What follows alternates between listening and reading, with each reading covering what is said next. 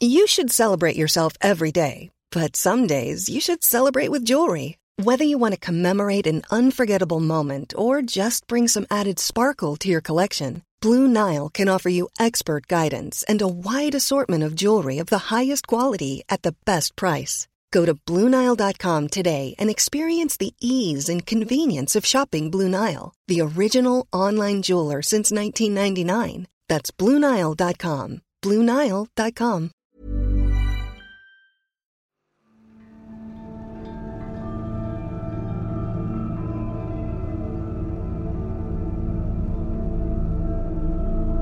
Jour 11, lundi 3 janvier 2022.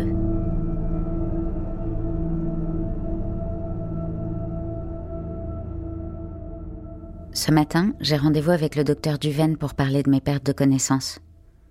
Deux en deux jours, c'est vrai qu'il y a de quoi s'inquiéter. Et pourtant, je ne me suis même pas alarmée. Je crois que je me fiche bien de savoir ce qui m'arrive. J'avale deux cafés en guise de petit déjeuner et je pars pour l'hôpital. Le docteur me traite comme une petite chose fragile. Son assistante a dû le prévenir. C'est la mère de la fille qu'on a retrouvée étranglée au sous-sol de cet hôtel chic. Il m'ausculte et me manipule comme si j'étais en verre, comme si je menaçais de me briser en mille morceaux. Et puis, il dresse ses conclusions. Mes amnésies passagères seraient liées à la prise de nitrazépam, un somnifère que je prends depuis trois semaines. C'est rare, mais ce traitement peut effectivement provoquer des pertes de mémoire transitoires. Le médecin me conseille donc d'arrêter. Je hoche la tête comme une bonne élève et je me demande déjà comment je vais pouvoir dormir les prochaines nuits. Et puis je me dis que c'est peut-être une bonne chose que je ne dorme pas finalement. Ça me permettra d'écouter Elliot parler dans son sommeil. La nuit dernière, il a supplié Céleste d'arrêter. Arrêter quoi? J'aurai peut-être la réponse cette nuit. La voix du docteur me sort de mes pensées. Il aimerait savoir pourquoi je me suis fait prescrire du nitrazépam. J'invente quelque chose pour lui répondre. Ce qu'il s'est passé, je ne le dirai jamais à personne.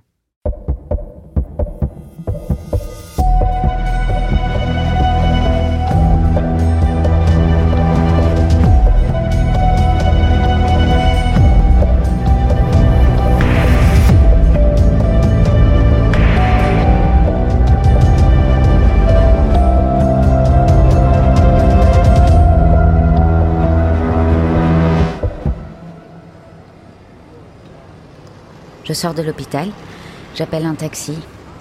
J'ai aucune envie de rentrer à l'hôtel, mais je dois préparer ma valise. On part dans deux heures pour Paris, pour l'enterrement de Céleste. Planté sur le trottoir devant l'hôpital, je me demande qu'est-ce qu'on porte pour enterrer sa fille?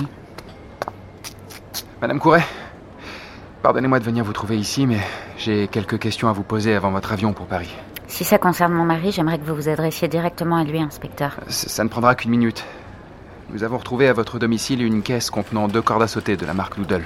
Oui Doodle, c'est la marque de la corde à sauter qui a servi. À étrangler ma fille, oui, je sais. Donc Cette marque est commercialisée dans le monde entier.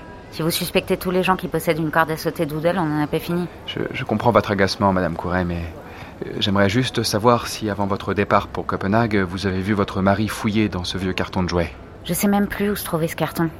dans votre cagibi, avec euh, vos affaires d'hiver. Elliot y a sûrement été pour récupérer des habits pour votre voyage. Bon, inspecteur, notre appartement est grand. J'espionne pas les déplacements de mon mari. C'est mon taxi. Oui, une dernière chose, euh, vous aviez chacun votre valise pour votre séjour. Oui. Donc si Elliot avait voulu dissimuler quelque chose dans la sienne, il aurait tout à fait pu le faire. Bon, je fouille pas les valises de ma famille si c'est ça ce que vous voulez savoir. Ni celle de mes filles, ni celle de mon mari. Bonne journée, inspecteur. Je regarde Éléonore s'éloigner et m'allume une cigarette. Il est 11h30.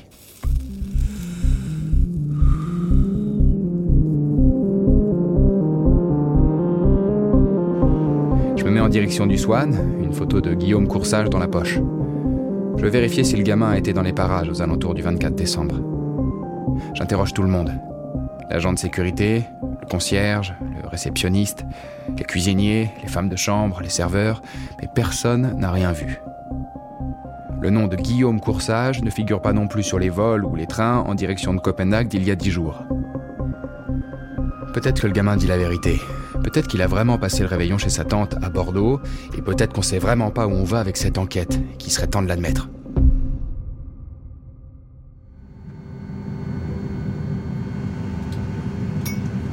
Elliot est assis à côté de moi dans l'avion. Il regarde un film. Moi, je fais semblant de lire le journal. Je lis cinq fois la première phrase d'un article, puis j'arrête d'essayer. Je repense à la question du docteur Duven sur mes crises d'insomnie survenues le mois dernier. Je venais de faire une découverte sur Elliot. Encore Elliot. Toujours Elliot. J'étais tombée sur un courrier envoyé par son cabinet d'avocats. Ils accusaient mon mari de détournement de fonds. Aucune poursuite ne serait engagée si Elliot remboursait rapidement ce qu'il avait pris. J'ai été comme foudroyée sur place. Mon mari, si droit, si loyal, comment avait-il pu faire ça? Je ne comprenais pas, mais j'avais décidé de ne rien dire. C'était Noël. Je voulais pas gâcher la fête. Sauf qu'évidemment, ça m'empêchait de dormir. Aujourd'hui, j'ai plus besoin d'en discuter avec lui. J'ai compris pourquoi il avait fait ça. Il avait besoin d'argent pour offrir des escapades à sa maîtresse. Et comme nous n'avons que des comptes et des placements communs, il a dû trouver de l'argent ailleurs. Bien tenté. Dommage de s'être fait attraper. Pour un avocat, ça fait désordre. Alors voilà. Mon mari a été capable d'aller jusqu'à détourner des fonds pour s'assurer que je ne découvre pas son infidélité. Mes doutes reviennent et je me demande et si la prochaine étape, c'était bel et bien de faire Terre Céleste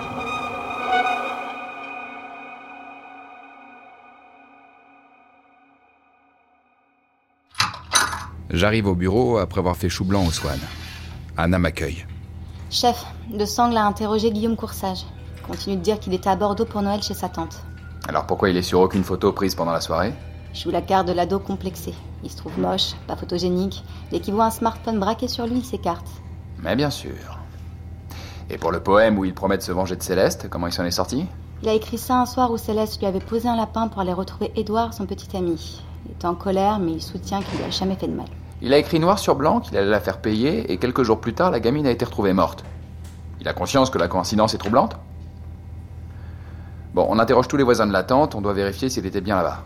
Autre chose, à la fin de l'interrogatoire, Guillaume a demandé à la police s'ils avaient interrogé Monsieur Quentin. C'est qui ça, monsieur Quentin Le prof de littérature de Céleste. Selon Guillaume, ils avaient une relation en dehors du lycée. Quel genre de relation Il sait pas, mais il les a déjà vus quitter le lycée ensemble plusieurs fois. Eh ben voilà, Guillaume.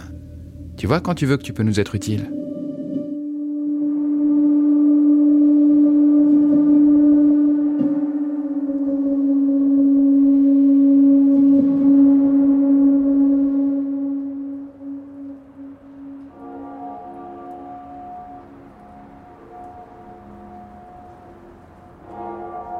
Ils sont tous là. Tous en noir. Noir carbone, corbeau, tourmaline, anthracite, noir deuil. J'accepte les accolades, les caresses, les mots tendres, les condoléances. Je ne repousse rien ni personne, je me laisse faire. Je me balance de bras en bras, en tendant la joue ou en hochant la tête. Je mets ma léthargie en veille quand j'aperçois Juliette arriver avec mon frère. Elle a été autorisée à sortir de l'hôpital pour les funérailles. Je la serre fort dans mes bras, puis je la vois saluer de loin un garçon que je ne connais pas. C'est qui? C'est Édouard. Il sortait avec Céleste. Je les avais vus une fois ensemble. C'était sérieux? Pourquoi elle m'a rien dit? Il était gentil avec elle? Juliette hausse les épaules. Elle n'en sait rien. C'est pas comme si Céleste lui racontait tout à elle non plus. Nous restons quelques instants de plus sur le parvis de l'église en attendant le corbillard. J'observe la foule. Je remarque un homme en retrait, Monsieur Quentin, le professeur de littérature de Céleste. Un homme charmant. Il me parlait toujours avec beaucoup de plaisir des résultats de Céleste aux réunions parents-prof. Le voir présent pour l'enterrement me touche beaucoup.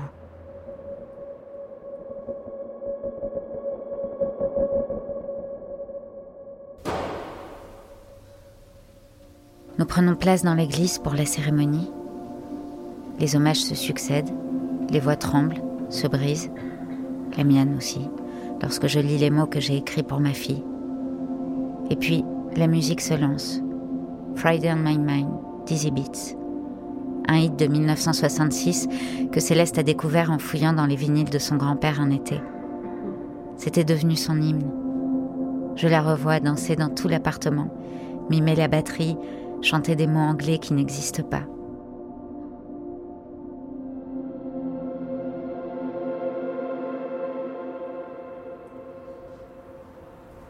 La musique s'arrête. Céleste nous a offert un dernier rayon de soleil.